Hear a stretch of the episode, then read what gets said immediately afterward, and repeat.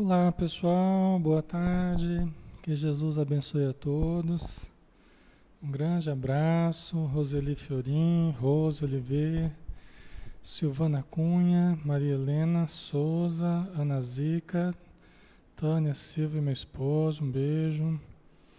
Vera Rocha, Vanessa, Edi Adriano, Edivaldo Ferreira, boa tarde, Lúcia Travassos, Fran Tavares, Ana Gomes, boa tarde, aqui de Campina Grande, do Maria de Nazaré, né? Lidiana Cantarucci, boa tarde. Helena Aparecida, Valdívia Pires, Luiz Bueno, Rosângela Felício, Luiz Antônio, boa tarde. Carmen Fe, Fe, Feliz, boa tarde. Carmen, é, Lídia Maria, boa tarde. Iris Vilas Boas, boa tarde. Marcelino Guedes, também de Campina Grande, Maria de Nazaré, boa tarde. Cristiane Vieira, Ana Zica, Neuma Guimarães, Inauzete, também aqui do Maria de Nazaré, boa tarde. Sheila e Valentim, João Carlos, Augusta Alves. Um grande abraço, pessoal. Sejam todos bem-vindos, tá? Já estamos na hora, vamos começar, né? Vamos vamos todos unir os nossos pensamentos e vamos elevar a Jesus, aos bons espíritos que vêm em nome de Jesus, em nome de Deus e que todos que adentrarem essa live possam sentir, Senhor, adentrarem num ambiente diferente, num ambiente iluminado, num ambiente harmonioso, fruto da união dos nossos pensamentos elevados, do desejo que temos uns para com os outros, de saúde, de harmonia, de paz, de realizações, de progresso espiritual. Então, que possamos manter este ambiente e envolver com essas energias benéficas os irmãos que necessitam na vida espiritual. Todos aqueles que estejam próximos a nós, que tenham ligações conosco do passado, possam receber todas as coisas boas que pudermos irradiar neste momento. Tudo de bom que possa jorrar do alto em seu benefício. E também aqueles que são atraídos pela oportunidade do entendimento, do socorro, que também sejam muito auxiliados. Ser conosco hoje e sempre, Senhor. Que assim seja. Boa tarde novamente. Meu nome é Alexandre Camargo. Quem está vindo a primeira vez, seja bem-vindo. Fique à vontade. Nós estamos aqui em nome da Sociedade Espírita Maria de Nazaré, aqui na página Espiritismo Brasil Chico Xavier, que nos permite, na pessoa do nosso companheiro Daniel, nos permite realizar essas lives, né? Que tem sido motivo de grande alegria para todos nós. Vemos aqui muitos irmãos e irmãs que estão conosco praticamente todos os dias aí, né? Nessa quarentena e o que nos traz muita alegria, muita satisfação, tá? Nós vamos cada vez mais engrossando a nossa família espiritual, que é aquela que nós vamos nos identificando, né? Com o passar do tempo, a gente vai se identificando uns com os outros e vamos nos sentindo bem em convivermos. Então vamos lá, pessoal. Nós vamos dar sequência ao estudo do livro Ação e Reação do médium Francisco Cândido Xavier, nosso querido Chico Xavier e o espírito que ditou o livro é o espírito André Luiz. Tá? É a mesma coleção do livro Nosso Lar. Né? Nós temos vários livros que fazem parte dessa coleção. Uma coleção maravilhosa, né? que começa com o Nosso Lar e depois os mensageiros, os missionários, no mundo maior, o Brejo da Vida Eterna, né? ação e reação. Talvez não esteja falando até na ordem exata, mas é essa coleção aí. Tá bom?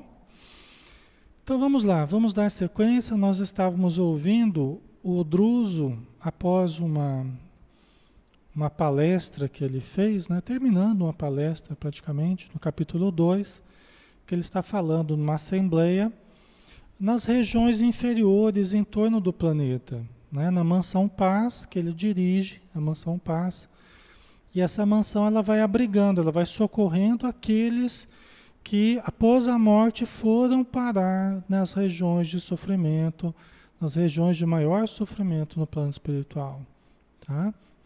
Então, alguns que vão sendo atendidos vão melhorando e começam a participar dos ensinamentos, né, das palestras que eles ministram na Mansão Paz. Então, André Luiz e o Hilário, eles estão observando uma dessas palestras. Né? A Assembleia triste, necessitada, muitos com a fisionomia deformada, né? com, com implicações no perispírito que, é, que demonstram a sua desarmonia, que demonstram os reflexos né? dos, dos seus conflitos. Tá? E aí uma senhora, né? nós falávamos sobre uma senhora que eh, vinha perguntar para o Druso, após a palestra, ela veio perguntar quando que ela poderia voltar para a Terra com o filho dela. O filho dela que está nas regiões trevosas. Ele nem foi atendido ainda pela mansão paz. Ele está lá na, na tempestade exterior à mansão, né? E ela não conseguiu ainda ajudá-lo. Eles não conseguiram ajudá-lo, né? Então ela está perguntando, e perguntando assim: como é que pode o amor contrair tamanhos débitos? Ela pergunta para o Druso, né? Que ela não entende como é que o amor pode contrair tamanhos débitos. Porque ela amava o seu filho, né? Mas só que vamos ver como é que é desse amor, né? O instrutor, antes de dizer daquela senhora que em breve se daria o retorno de ambos ao cenário terrestre, para o necessário resgate, ponderou-lhe que o amor é força divina que frequentemente aviltamos. Com ela temos inventado o ódio e o desequilíbrio, a crueldade e o remorso, que nos fixam indefinidamente nas sombras. Né? Então o explicou para ela que logo eles estariam de novo tendo uma oportunidade na Terra. Né? Lembrando que o logo, o logo para eles não é o logo para nós, né? A gente vai dizer, ah, logo a gente vai conversar, logo é daqui a alguns dias, né? O logo para os espíritos é daqui a alguns anos, às vezes até décadas.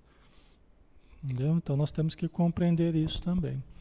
Né? Quando a gente conversa com os espíritos, os espíritos amigos, né? Eles falam, ah, em breve as situações podem melhorar, a situação.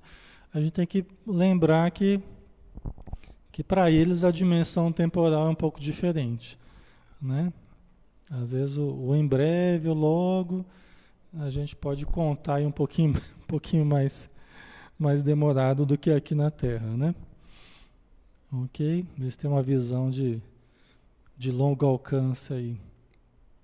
Então ele explicava para a senhora né, que o amor é a força divina que frequentemente nós aviltamos. O que quer dizer isso? Nós deterioramos, nós rebaixamos. Né? O amor é uma força divina que frequentemente nós, nós deturpamos, né? nós desviamos.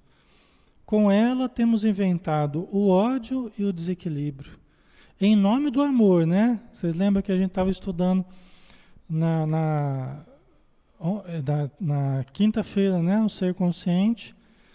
A gente estava estudando o amor. Em nome do amor, quanta besteira a gente faz, né? Quanta paixão misturada com amor, quantos desejos exorbitantes, quantos conflitos, quantas frustrações nós acabamos depositando a conta do amor. E às vezes muito pouco tem de amor, ou de amor equilibrado, verdadeiro, e às vezes tem muito é de, é de carência, tem muito é de, é de conflito, de frustração, que a gente coloca a conta de sendo como sendo amor. Né? Então isso a gente precisa também distinguir. Tá? E que acabam nos fixando indefinidamente nas sombras, né? Quase sempre, disse ele, é mais pelo amor que nos enredamos em pungentes labirintos no tocante à lei, à lei divina, né? Amor mal interpretado, mal conduzido, né? mal conduzido. Tá? Por isso que a gente vê na literatura espírita, a gente vê na, na literatura espírita quase 90% das produções mediúnicas, das histórias, dos dramas que a gente vê na, nos livros espíritas, quase que a totalidade é, são os problemas da paixão, são os problemas das traições, os problemas né, relativos ao afeto, relativos ao amor mal conduzido, tá? Os nossos conflitos se refletindo nos relacionamentos, quase a totalidade. Né? A gente vê também problemas com relação ao dinheiro, ao poder, né? a agressividade, tudo isso a gente vê também. Mas se a gente for analisar os livros espíritas, os romances, quase que a totalidade, e eu não estou falando mal dos romances, tá, pessoal? Estou falando bem, é, adoro os romances, toda a literatura é excelente, espírita, né? É, mas eu quero dizer assim que o nosso drama, nosso grande drama dos milênios aí para trás, pessoal, é quase tudo relacionado, a, relacionado a, aos problemas do coração, aos problemas do afeto, entendeu? E é ali que a gente se enrolou mais, né? Certo? Maria Lígia colocou verdade, ciúmes, obsessão, crimes passionais, né? O amado de Moura tem muito de paixão, exatamente, né? E, e como, como a dona Laura fala para o André Luiz no livro Nosso Lar, né? Que ela explicando para o pro, pro André Luiz a respeito de família, de amor e tal, né?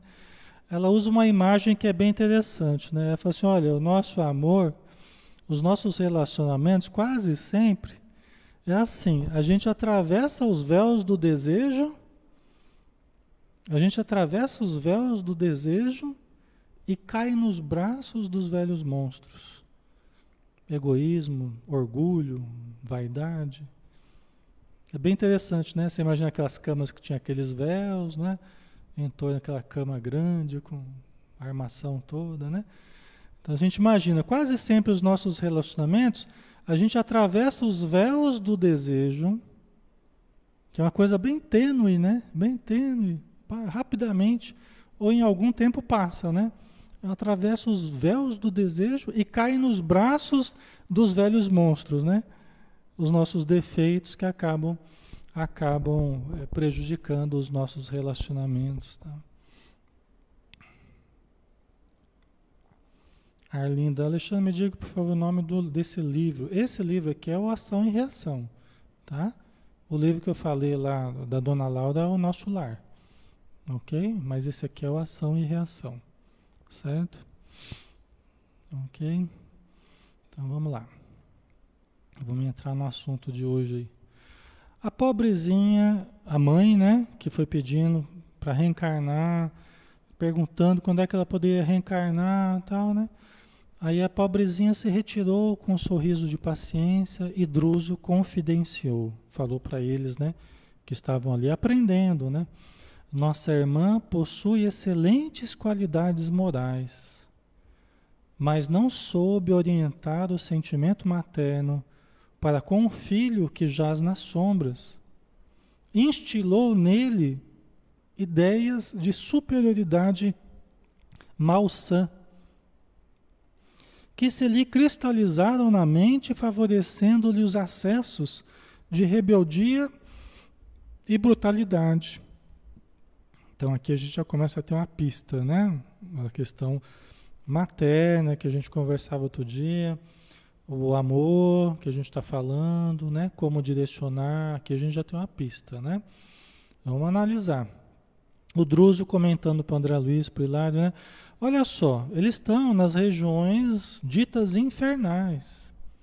Esse livro se passa todo praticamente no que eles chamam ali de regiões infernais. Todos ali cometeram delitos graves. Todos ali, inclusive o Druso. Nós vamos ver também a certa altura da a certa altura do livro, né? Então, ele falando da senhora, ó, nossa irmã possui excelentes qualidades morais. Aí você pensa, caramba, né? Possui excelentes qualidades morais e foi parar após a morte nas regiões inferiores. Possui excelentes qualidades morais, mas tropeçou num certo problema, tropeçou numa certa atitude, né? tropeçou num certo problema que se comprometeu gravemente. A gente fala, ah, mas a pessoa é uma pessoa tão boa, né? Então, nós temos, todos nós temos qualidades morais. Todos nós temos qualidades morais, até porque somos filhos de Deus, nós temos coisas boas. Todos nós que estamos aqui ouvindo, estudando, todos nós temos qualidades morais apreciáveis. Né? Se a gente fosse conversar com vocês, cada um de vocês, a gente ia ver pessoas maravilhosas, pessoas extraordinárias, passando por situações às vezes difíceis, né? lidando com problemas tal. Mas às vezes a gente tropeça em determinadas questões. A gente acaba cometendo determinados crimes ou determinados erros né? que pesam muito na nossa vida espiritual. Né? Vamos ver o que aconteceu com ela. Né? Vamos ver aqui. Então, nossa irmã possui excelentes qualidades morais, mas não soube orientar o sentimento materno para com o filho que jaz nas sombras. Que eu falei, né, que ele ainda não foi atendido. Ele é orgulhoso, ainda rebelde, ele ainda está fugindo à luz. Ele não aceitou ajuda. Por isso que a mãe dele nem conseguiu ainda ajudá-lo com eficiência, né? Embora já estejam planejando o reencarne dela, dele, né? Mas primeiro ele precisa aceitar ajuda e tal. E por que isso? Né? Aí que o Druso já explica, ó. Ela não soube orientar o sentimento materno para com o filho. O que, que ela fez na Terra? Ela instilou nele ideias de superioridade malsã. O que, que é isso, superioridade malsã, Alexandre? É superioridade negativa.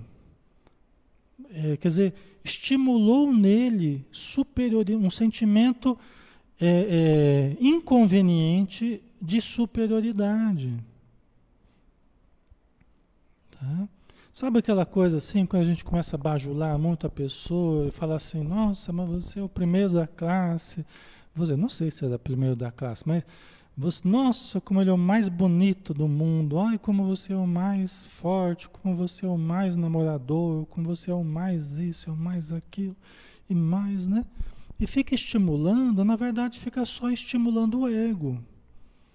Não está estimulando as virtudes, né? As virtudes potenciais, né? Ajudando a desenvolver a paciência, a compreensão, caridade, compaixão, tolerância. A gente faz muito mais pelos filhos quando a gente ajuda os filhos a desenvolver o senso de dever, de trabalhar, de crescer, de aprender, de ajudar, de ter compaixão, de ter caridade, de ter, ter fé em Deus. Essas são as maiores heranças que a gente pode deixar para os nossos filhos. Né? Agora, quando a gente esquece tudo isso, ou valoriza muito mais a beleza do filho, a força do filho, né? Que ele pega todas as meninas, ou que a menina que sai com todos os caras, né? É, que exercita o poder, apenas o poder da sedução, apenas o poder do dinheiro, o poder da força, o poder da, da, do seu magnetismo pessoal. Aí a gente presta um grande desserviço a gente presta um grande desserviço àquele espírito que Deus nos confiou para educar. Quando a gente faz que a pessoa só queira dinheiro, acha que tudo gira em torno do dinheiro, né? Às vezes pais e mães acabam estimulando só o lado comercial, o lado utilitarista, esquece dos, daquilo que, que, que tem a ver com o espírito imortal, aquilo que tem a ver com o ser eterno, e fixa muito na personalidade do filho, no brasão da família, né? no sangue nobre, no, no status. Vocês entendem, pessoal? Faz sentido, né? Quem quiser fazer uma pergunta, pode fazer, fiquem à vontade. Quem quiser acrescentar também. Está fazendo sentido para vocês, pessoal? Vocês estão entendendo onde que a senhora caiu aqui? Ela tanto instilou no filho sentimentos de superioridade. O que, que a gente faz? A gente instila o orgulho. Né? Por quê? Porque nós, diante de Deus, nós somos todos iguais. Temos os mesmos direitos, os mesmos deveres Vamos ter que evoluir do mesmo jeito, temos as mesmas oportunidades ao longo das encarnações, né? Ao longo das encarnações temos todas as mesmas oportunidades, os mesmos recursos ao longo das encarnações, tá? É, só que quando eu começo a achar que eu sou superior aos outros, é o, é o equívoco do ego. Porque é o ego que é o orgulho né? Os defeitos, como orgulho, por exemplo, são filhos, são os filhos diletos do ego, do ego inchado, do self pouco desenvolvido, a presença divina pouco desenvolvida e o ego inchado. As virtudes reais pouco desenvolvidas e o ego inchado, se projetando em demasia, né? projetando a sombra, projetando a sombra. Porque se eu não tenho eu divino desenvolvido, se eu me projeto muito a minha personalidade, eu só vou projetar sombra sobre a sociedade, sobre as pessoas, sobre tudo, né? Ok? Certo? A Maria já é, é manda em excesso, exatamente. Né? É, a, a Fátima da meu, meu, meu ex-marido incutiu muito isso no meu filho. Agora ele foi para o outro lado e rapaz, você se tornou muito arrogante, não estou conseguindo lidar com isso. Então, esse é um dos efeitos, né, Fátima? Esse é um dos efeitos que acontece. Tem vários, alguns a gente está vendo aqui, né? Então, esse sentimento de superioridade malsã, prejudicial, se lhe cristalizaram na mente, quer dizer, se tornou uma coisa fixada, se cristalizou. Sabe aquela gotinha que vai pingando, pingando, pingando e vai cristalizando ali? Estalactite, ah, aquelas coisas, né? Não é? Aqui vai pingando, pingando, vai cristalizando, vai depositando cristais, sais, né, que vão cristalizando. Na nossa mente também é assim. Você vai tanto assim, instilando o, o, o sentimento de superioridade, né, que a pessoa começa a se sentir o tal, né? Superior a todo mundo. Entendeu? Até os pais. Depois os pais vão sofrer com isso. Né? Então a gente vai criando né, uma situação que vai, inclusive, nos prejudicar posteriormente. Isso está até no Evangelho, né? Quando a gente ensina as pessoas a serem egoístas com os outros, a gente está ensinando a ser egoísta com a gente também. Só vai ser questão de tempo e aquilo também vai se voltar contra a gente, né? Certo? Então, esse foi o grande problema. É uma pessoa boa, né? Essa mulher é uma pessoa boa, excelentes qualidades morais, mas cometeu esse grave delito, né? De estimular a superioridade malsã no filho. O que aconteceu? Ele acabou tendo acessos de rebeldia e brutalidade. Rebeldia e brutalidade. O que acontece? Muitas vezes pessoas assim saem por aí, juntam uns amigos que são como a pessoa e saem por aí vandalizando, às vezes até botando fogo em mendigo. Não tem casos assim? Sai fazendo coisas horríveis, né? Perseguindo homossexuais ou perseguindo qualquer qualquer outro grupo, não é? Então, isso são são desvios né? frutos do orgulho, frutos da vaidade, frutos do ego, né? É, que, se, que inchou demasiadamente. Né? Acaba caindo num comportamento patológico até. Né? Um comportamento até psicótico, é, é, psicopático, né? em alguns casos. Né? Ah, o Luiz Antônio, né? nós necessitamos a prática da humildade. Né? Para termos uma, uma sociedade melhor, é fundamental. Humildade, compaixão, A compaixão precisa muito ser exercitada. O sentimento de compaixão. Talvez uma das coisas que mais está faltando atualmente, que mais precisa, os nossos filhos precisam. Mas o que, que a gente vê? O que, que a gente faz como pais e mães? Muitas vezes os filhos estão crescendo. Como exercitar o sentimento de compaixão, de amor, de caridade? Vocês estão crescendo na frente do computador, na frente do videogame, é, é, brincando de matar pessoas, brincando de assassinar pessoas. Tá, tá, tá, tá. tem programas, tem. Ah, Alexandre, mas é só um videogame. Né? No nosso cérebro, ele não distingue a realidade da ficção, ele apenas espelha aquilo que você foca como sendo, ele entende como sendo uma realidade, vai fixando as coisas, né? Inclusive gera alterações da pressão arterial, gera alterações da glicose, gera alterações no sistema nervoso, isso já se sabe, né? Eu não estou falando que a culpa toda é do videogame, não, mas eu estou dizendo assim, só um exemplo, né? Um exemplo, né? É, é, do, como é que a gente está invertido a coisa, né? Como é que os valores estão invertidos, né? A gente deveria estar tá ensinando, deveria ter joguinho de caridade, né? Joguinho. Você quer fazer um joguinho? Então faça um joguinho. Vou dar uma ideia para o pessoal. Faça um joguinho de ir na favela, distribuir cesta básica. Quem distribui mais cesta básica ganha, né? né? Quem for lá aplicar um passo, fazer uma prece, tem tantos pontos, né? Eu estou brincando, lógico, mas vocês estão entendendo a questão, né? Então, nós precisamos inverter isso aí, né? Por isso que levar o filho, a filha, para trabalhos assistenciais, né? Participar desde cedo, distribuição de alimentos, pão, roupa, porque vai crescendo junto, observando a necessidade, vai, vai aprendendo a, a se colocar no lugar do outro, a exercitar a compaixão, a ver que tem gente passando necessidade, e bem perto, né? E é gente como a gente, né? Filho de Deus também, tal, não é?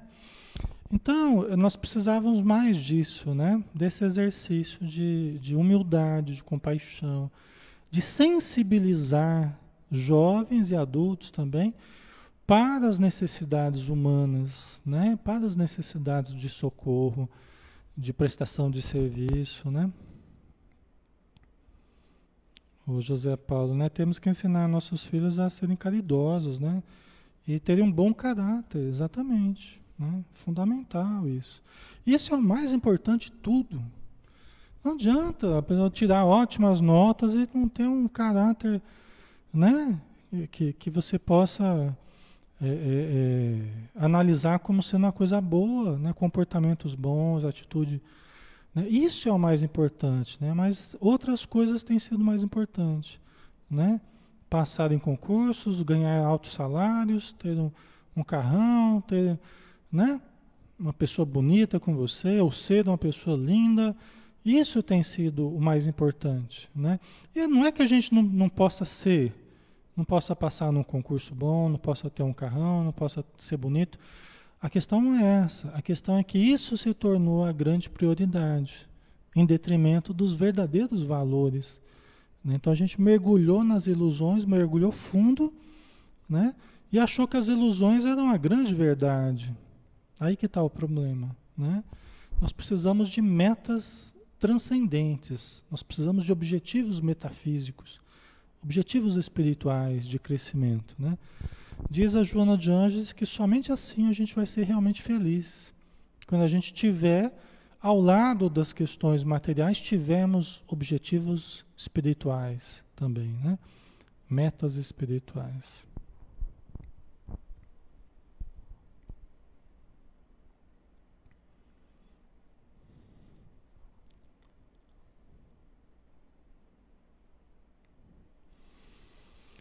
Aí eles colocou, principalmente quando o pai se afasta do filho, faz com que o filho se sinta inferiorizado, achando sempre menos que os outros, né? É, então, né? Se houver um abandono, isso tudo é importante, tem impactos, né, eles Tem impactos, né?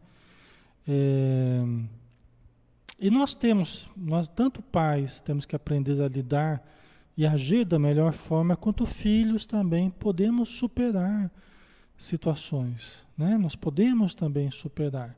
Nós temos que ser estimulados para superar situações que a gente passa, não? são situações que todo mundo passa, né? problemas na vida que todo mundo já passaram ou vão passar. Né? E todos esses problemas podem ser solucionados né? com boa vontade, com esforço. Né? Ok. A Vera Lúcia. E como consertar esse erro com o filho? Né? Por exemplo, essa senhora, nós vamos ver um pouquinho mais aqui do assunto, tá? Vamos até acelerar um pouco aqui. Essa senhora, ela está aguardando o tempo. Ela está trabalhando, ela está aguardando, está desenvolvendo a paciência, está desenvolvendo valores verdadeiros dentro dela. O tempo que ela está esperando para socorrer o filho, para poder reencarnar junto com o filho, é o tempo que ela está angariando valores verdadeiros dentro dela através de estudos no plano espiritual, através de, de atividades assistenciais, né? Ela vai se preparando para a próxima encarnação. Agora, aqui na Terra, depois que a gente já fez né, um processo educacional, já equi nos equivocamos nesse sentido e tal, nós, muitas vezes o filho se fecha. Muitas vezes o filho se fecha. E aí depois que ele aprendeu certas coisas com a gente, ele acha que já está de posse daquilo que ele precisa e aprendeu mais algumas coisas com o mundo fora, com um monte de, de pessoas, né? E muitas vezes ele se fecha, até para nós, né? Às vezes dificultando o acesso, até porque nós instilamos tanto sentimento de superioridade que ele sente superior a gente, né? Não que tenha que um ser superior ao outro, mas nós podemos trocar uns com os outros. Né? Nós podemos falar, ouvir, refletir, aprender. Mas às vezes a pessoa está se sentindo tão superior que não nos ouve mais. Né? Não para para analisar, não para para refletir. Então nós temos que aguardar o tempo. Né? Se a pessoa nos ouve, temos que parar e falar, filho, olha, eu errei nisso, nisso e nisso. Né? Eu vejo que você está tendo um comportamento assim, assim, assado. Eu vejo que eu errei, que eu tive participação no que você está fazendo. O filho vai escutar? Não vai? Depende de cada caso. Né? Mas aí a gente tem que usar da humildade. Nós temos que partir da humildade. Não é justamente o contrário do que a gente fez, partindo da vaidade, do orgulho, da... nós temos que partir da humildade. Filho, eu errei. Eu vejo hoje no seu comportamento, eu não concordo com algumas coisas que você tem feito. Eu vejo que eu errei. Mas ainda é tempo da gente corrigir. Olha o que você está fazendo da sua vida. Né? Olha as suas atitudes. Né? Você tem recursos, ou você tem condições, tem saúde, tem mas olha o que, olha os efeitos do que você está fazendo. Aí vai depender da pessoa aceitar ou não, né? Depende o quanto ele tem ainda de abertura, de respeito, né? Para ouvir, tá? Então cada caso é um caso, né? E o problema é que esse tipo de sentimento que a gente instila, que a gente pode instilar nos filhos, ele acaba gerando sintonia com os obsessores que se aproveitam desse sentimento de falsa superioridade. Esse é o problema, né? Então os espíritos se aproveitam da invigilância do jovem, se aproveitam da, da, do sentimento de, de ser melhor do que os outros, fica se arriscando por aí, passando em sinal vermelho, situações perigosas, né? No sexo, no carro, no, qualquer coisa né, que a pessoa faça se arriscando, né, porque ela se sente superior a tudo, pode tudo, né? Então, é, aí vai depender de cada um, né, do nível de abertura que a pessoa ainda demonstre, tá? Mas nós temos que partir da, da humildade e buscar ajuda espiritual também, né? Porque, como eu estava dizendo, os processos obsessivos, nesse caso, eles tendem a ir se enraizando também que aproveitam a invigilância do jovem, a baixa vibração, tal, né? Então, e despertando no filho interesses, né, pela religião, interesse tomar um passe, assistir uma palestra, ler um livro. Isso tudo pode ajudar também. Evangelho no lar, tá? Eu já vi muitos casos que a pessoa estava assim e foi corrigindo, né? E acabou ajudando bastante, tá? Ok.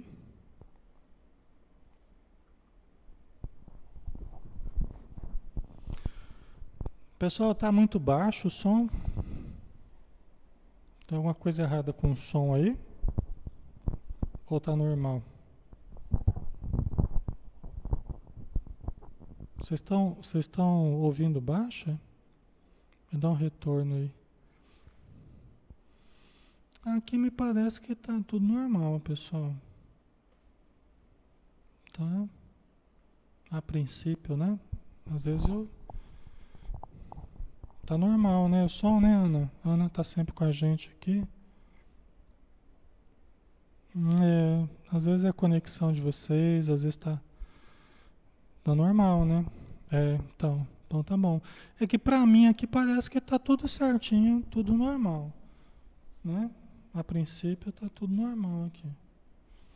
Mas às vezes a gente esquece alguma coisa, né? Tá? Então vamos lá. Eu coloco um fonezinho também ajuda, né? Tá com um do lado, outro do outro aqui já, já ajuda bastante. Né? Ok? Então vamos continuar que ainda vai explicar um pouco mais aqui, né? Às vezes homens, né, que batem a mulher, também, né? Às vezes a brutalidade, isso tudo faz parte aqui também, viu? Se sente superior que a mulher, né? Isso, isso aí faz parte aqui também, são os, os equívocos, né? as ilusões que às vezes as pessoas caem, né? Transformando-se em tiranete social, né? Um pequeno tirano, né? Um tirano social, quer dizer, ele acabou se transformando num tirano social, tá? A pessoa que faz coisa errada sai agredindo, sai apavorando, vamos dizer assim, né? Sai apavorando por aí nas baladas, nas, né? Tem gente que acaba estuprando, né? É a pessoa que acha que pode tudo, né? O infeliz foi fisgado. O rapaz, o filho dela.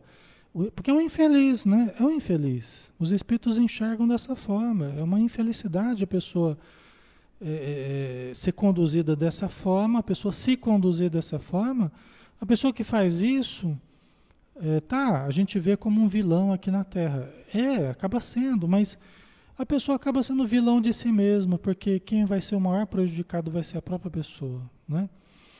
Então, o infeliz foi fisgado sem perceber ao pântano tenebroso, em seguida à morte do corpo, e a desventurada genitora, sentindo-se responsável pela sementeira de enganos que lhe arruinou a vida, hoje se esforça por reavê-lo. Né? Quer dizer, ele sem perceber, ele foi sendo fisgado. Né? Foi sendo fisgado pela, pela, pelo pântano após a morte. Né? Porque é aquilo que Emmanuel fala, né? num dos seus livros do Evangelho, só vai juntar céu com céu o céu de dentro com o céu de fora. Não criemos ilusões. Nós temos que desenvolver o reino dos céus dentro de nós. Não adianta a gente, ah, mas eu estou buscando o céu, criando tormentos interiores. Se a gente ficar criando, somando tormentos interiores, nutrindo tormentos interiores, não vai juntar céu com céu. Isso é um alerta para nós, né? Que temos o Espiritismo, somos cristãos. Nós temos que desenvolver o reino dos céus dentro de nós. Por isso que nós precisamos estar cada dia mais pacificados, mais amorosos, né? mais doces, mais ternos, né? mais atenciosos. Nós precisamos desenvolver se a gente olhar para dentro da gente, a gente tivesse cada dia mais amargurado, cada dia mais conflitado, cada dia mais tenso, cada dia mais nervoso, cada dia mais desequilibrado, Nós estamos indo no caminho oposto do que a gente deveria estar indo. Ok? Nós estamos indo no caminho. Embora a gente fale que ah, eu quero ir para o nosso lado, eu quero ir para o plano superior, mas se nós olharmos para nós e estivermos a cada dia mais desequilibrados, nós estamos indo para o caminho oposto do que a gente deveria ir. Né? Então nós precisamos acender a nossa luz. É para isso que existe Espiritismo, é para isso que existe cristianismo, né? Para Jesus, é para isso que existe Evangelho, Livro dos Espíritos, André Luiz, é para que a gente perceba que não há outro caminho senão acendermos a nossa luz. Né? Nós precisamos fazer irradiar a nossa luz. Tá? Isso é uma necessidade. Se a gente não quiser andar em trevas, nós temos que acender luz própria.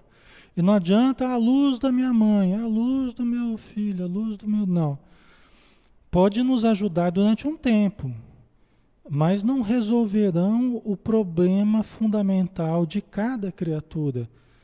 E eu, aí, nesse caso, o meu problema é meu. Não vai dar para eu transferir para o outro. Não vai dar para o outro acender a luz no meu lugar. Ele vai acender a luz dele, que pode me iluminar durante um tempo, pode me, me clarear durante um tempo. Mas o grande problema meu é eu acender a minha própria luz. Esse é o meu problema fundamental. Né? Esse é o meu problema fundamental. Certo, pessoal? Tá ficando claro? Né? Então a mãe, né, após a morte do corpo, o filho se comprometeu tanto, se vinculou tanto àquela região infernal, trevosa, aos espíritos obsessores, que ele foi fisgado sem perceber, se ligando a essa região. E a mãe foi junto. Mãe foi junto porque se sentiu responsável. E como o Druso está falando, realmente ela é corresponsável. Ela é corresponsável. Não é que ela é totalmente responsável, ela é corresponsável. Ela divide a responsabilidade com ele. Por quê? Porque a educação é algo realmente é, fundamental.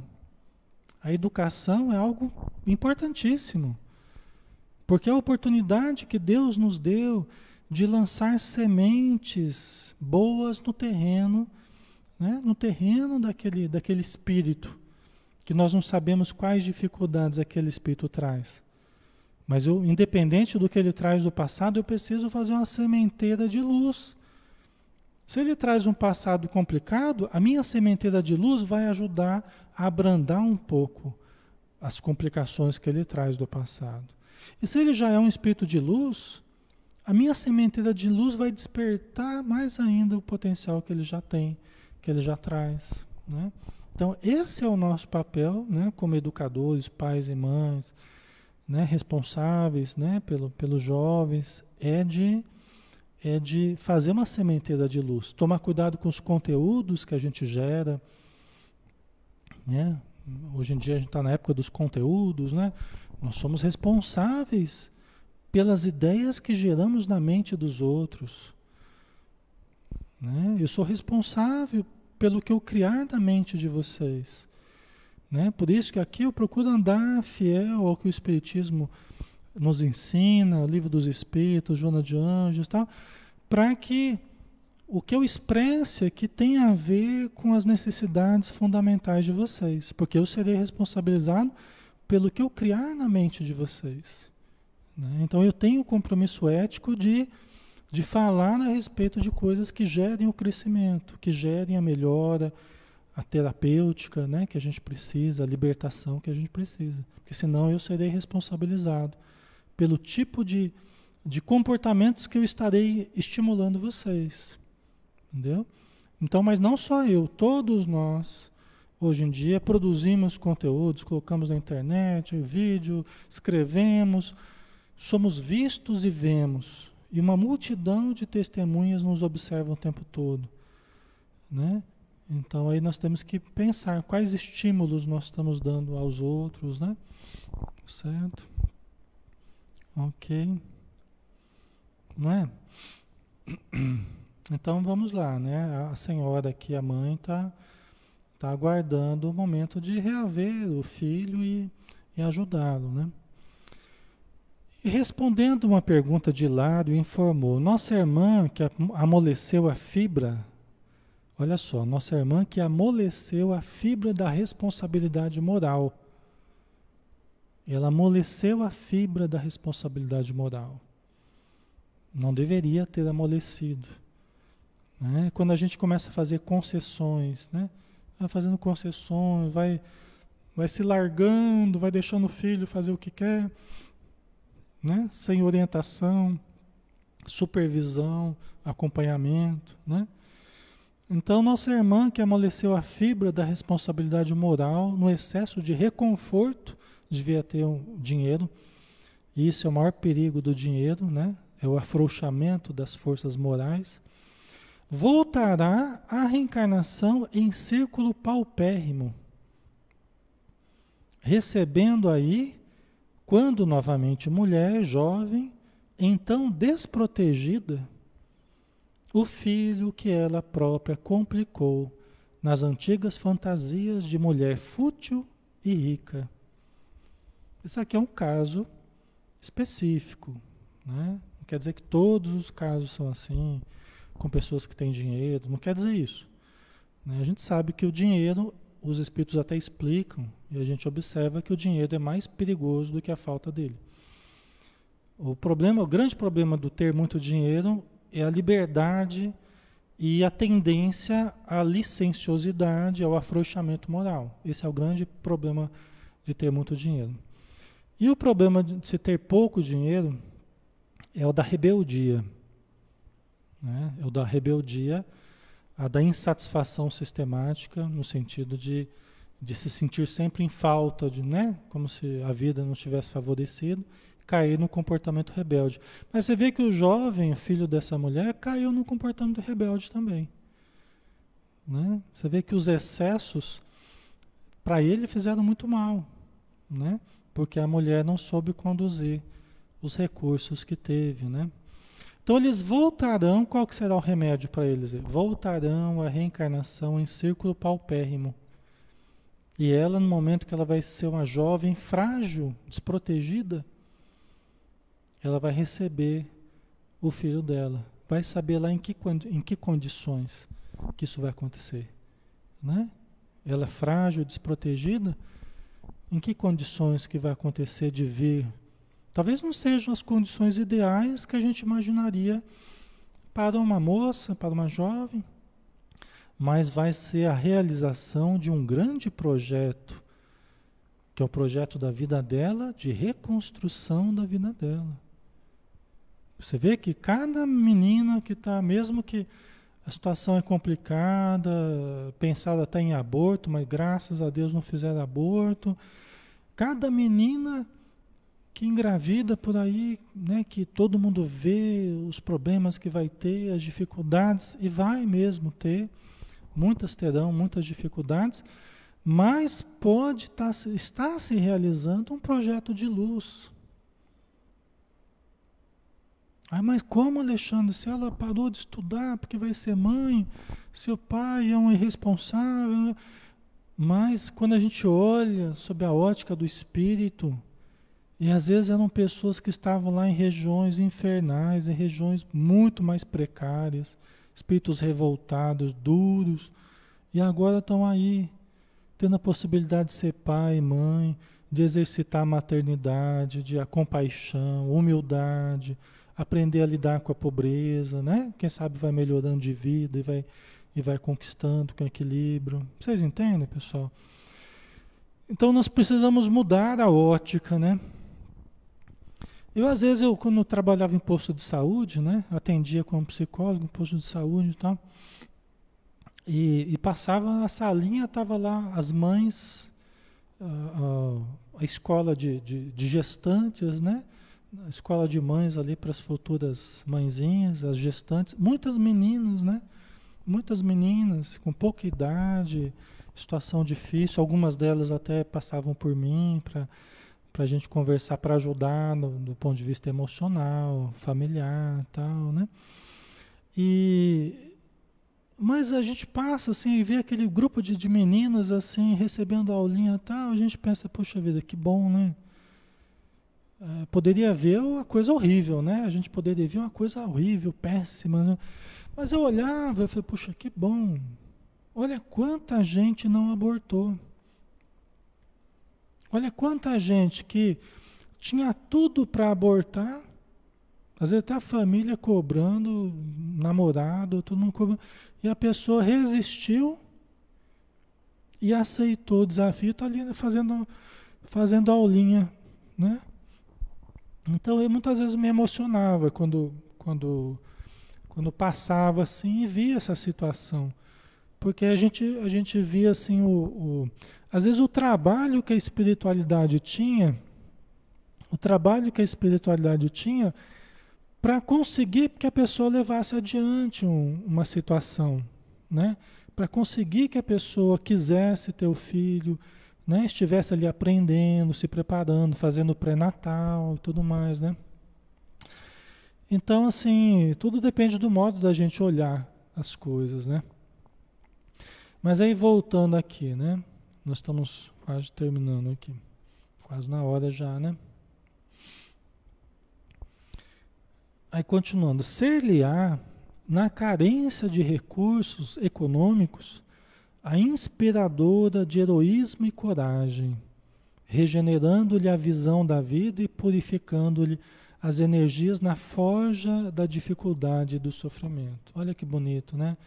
Quer dizer que a mãe, a mãe passando dificuldades, na carência de recursos econômicos, ela vai inspirar no filho heroísmo e coragem, regenerando a visão do filho, a visão da vida, né?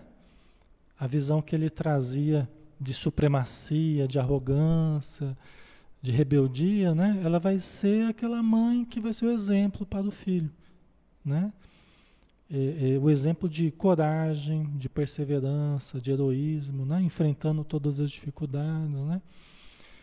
E, e purificando as energias do filho na forja da dificuldade e do sofrimento. Quer dizer, em primeiro, em primeiro lugar, purificando ela mesma, né? por se sentir refazendo o caminho, por se sentir reconstruindo o caminho dentro de si, né? o seu próprio caminho, e também ajudando seu filho a, a se reconstruir. Né? Então, isso é propiciador de muita coisa boa, né? de muita paz, né? Certo? Né? Se vencerem, eis a felicidade almejada. Se vencerem, eis a felicidade almejada. Vão ter conseguido né, atingir o objetivo que, que ela se propõe. Se novamente se perderem, regressarão em piores condições aos precipícios que nos circundam, acrescentou Druso. Estão vendo? Né? O Hilário pergunta se cair de novo. Né? Eles vão conseguir? O Druso falou: ó, se vencerem, os espíritos amigos não têm bola de cristal, né? eles não sabem como é que vai ser quando a gente voltar aqui para a Terra, se a gente vai trabalhar ou não vai, se a gente vai escolher com acerto ou não. Né? Então, se eles vencerem, se seguirem um bom caminho e se regenerarem, eles alcançarão a felicidade almejada. Mas se derraparem de novo, voltarão às mesmas regiões em piores condições. A lei divina é para todos, ninguém vai trair a lei, ninguém vai ludibriar a lei. Nós teremos aquilo que nós criarmos para nós, bom e ruim nós teremos a cada um segundo as suas obras, né? Como disse Jesus. Tá?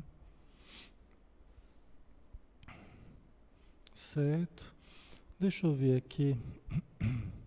Eu tenho a impressão que já acabou. Deixa eu ver aqui. Ah, tá. É, já acabou? nós já estamos no horário, nós terminamos esse assunto. Aí depois nós vamos entrar num outro assunto, é o assunto da memória. Tá? Um assunto muito importante, que vale a pena também a gente a gente compreender melhor. A Paula, né, colocou, Paula Souza, fazer uma pergunta para você. Eu abortei, será que é isso está sofrendo agora? Então, quem já, já abortou, é, é re, reordenar o seu caminho. Né? Eu já conversei com muitas mulheres que tinham abortado e depois ficaram traumatizadas, ficaram se sentindo culpadas, às vezes até com alguma dificuldade orgânica no útero e ovários tal. Eu já ajudei algumas pessoas assim a se reorganizarem nesse sentido, até a virem a ser mães, sabe? Então, assim, é, eu percebi, algumas vezes eu percebi que a espiritualidade me trazia. Aí, quando eu começava a ouvir as histórias, tal, eu percebia, falava, a pessoa tá, eles devem estar tá querendo que a pessoa tenha um filho, que a pessoa se, re, se prepare, se reorganize para vencer a culpa, vencer as dificuldades para vir a ter o filho, né? E às vezes até o próprio filho que foi abortado, né? Então, é, isso é uma coisa legal, porque aquilo que foi feito errado, que nós consideramos errado, os espíritos consideram, né, um aborto, tal, aquilo pode ser corrigido. Né? Podemos vir a ter um filho. E se não pudermos, por alguma questão particular, né, orgânica ou é, afetiva, né, se não pudermos, nós podemos ajudar a lidar com crianças, nós podemos nos tornar uma mãe de alguém, né? Há pessoas que ajudam em trabalhos assistenciais, trabalhos de gestantes. Né? É uma forma da gente se construir, é uma forma da gente se sentir mais em paz né? com a gente mesmo. E isso tem repercussões orgânicas. Às vezes você consegue até ter filho e consegue né? É, é, se libertar de sentimentos né? relacionados à culpa e tal. Então, cada caso é um caso, né? Tem que ser analisado individualmente, né?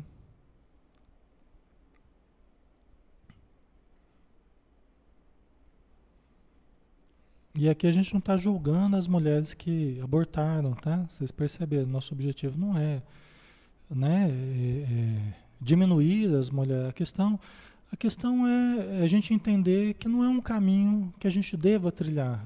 Se a gente pode, se a gente pode escolher, a gente escolha pela vida. Né? É assim que a espiritualidade nos ensina. Agora, se a gente já errou nesse sentido, todos nós teremos oportunidade de reconstruir, né? de refazer caminhos. Todos nós teremos oportunidade. Né? Ninguém precisa ficar preso ao passado, preso ao erro. Né? Todos nós podemos olhar para frente e exercitarmos o amor. Tá? Maria Lígia, né? Evangelização infantil, orfanatos. Vamos ser mãezinha do coração, né? Tem pessoas que resolvem adotar. Aí cada um é, vai seguir o caminho do seu coração, o caminho que o seu coração indicar, né?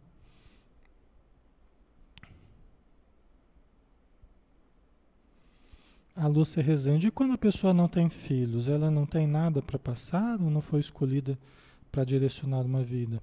Aí depende, Lúcia, depende do porquê não tem, não tem filhos, né? Então aí depende muito dessa questão. Aí tem várias possibilidades, né? Existe uma dificuldade orgânica, o que geralmente denota um certo compromisso nessa área. Geralmente as pessoas que vêm com dificuldade para ter filhos, geralmente são pessoas que se comprometeram nessa área da gestação, abortos, né? tiveram problemas nessa área. Então vem para uma vida expiatória nesse sentido, provacional, né? É, tendo que buscar outras alternativas para exercitar o seu papel maternal, né? o, o seu amor desse tipo maternal assim, né? Então geralmente tem a ver com questões do passado né, um passado em que se fugiu à maternidade, né, ou se cometeu aborto, tal. Problemas de endometriose, problemas no ovário, né, problemas em geral no útero, eles são todas repercussões de, de delitos que foram é, perpetrados no passado, pessoal, tá? Nada vem do nada. Tudo tem causas morais, né? Tem causas no passado, tá? Nosso comportamento sexual, nosso comportamento perante a maternidade, tá? Tanto no homem quanto na mulher. O homem também com seus problemas ligados à reprodução, né? Tá? Agora, se a gente tem possibilidades e às vezes por não querer, por ficar num, num conforto, né? Então é uma coisa para a gente refletir. Ah, não quero ter filho porque não, esse mundo é um mundo muito ruim para colocar mais uma pessoa no mundo, para ser mais um para sofrer. Mas a gente está aqui e a gente gosta de viver. Né? Então esse argumento, né, colocar mais um no mundo para sofrer, não é um argumento muito plausível, né? É, é, mais um conforto que eu quero ter, um, um, não trabalho, né? Eu não quero ter um trabalho. A pessoa fala, ah, muita responsabilidade de ter filho. Ora, mas os nossos pais assumiram essa responsabilidade nós estamos aqui e somos gratos, devemos ser gratos por isso. Então a vida, só de rapidinho aqui, só para a gente finalizar, o que, que a gente aprende assim no contato com a espiritualidade, com a literatura espírita, né? É que nós recebemos oportunidade, a reencarnação é o caminho de evoluirmos. E nós recebemos a oportunidade de reencarnar. Quantas e quantas vezes recebemos a oportunidade de reencarnar? Esse é o único caminho de evoluirmos através da reencarnação e nós ganhamos essa possibilidade, por que não dar? Por que não conceder essa oportunidade àqueles que estão precisando também de uma chance de evoluírem, de vencerem o passado, né? Então, aí, quando se trata de um conforto, que eu não quero abrir mão do conforto, é uma coisa que a gente precisa parar e refletir, né? Aqui a gente não está para julgar ninguém, mas a gente precisa analisar, poxa, eu estou recebendo uma oportunidade, eu podia estender essa oportunidade a outros, e assim, ajudando, eu sou ajudado, e, né, e assim por diante.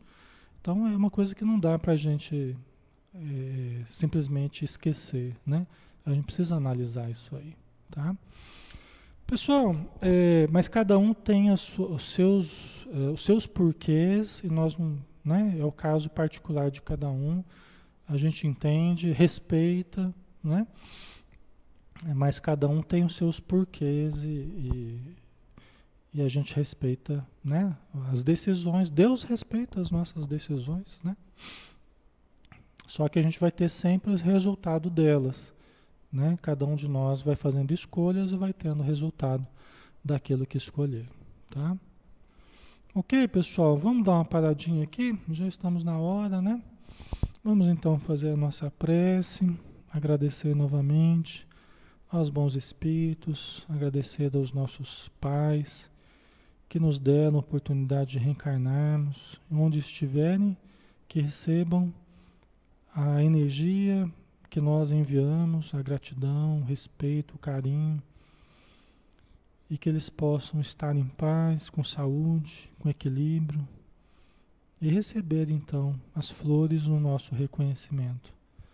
Assim também todas as mães, todas aquelas que estão gestantes e ainda em dúvida, que possam também receber as nossas energias de fortalecimento para que optem pela vida, deixando de se comprometerem psicologicamente, emocionalmente, fisiologicamente.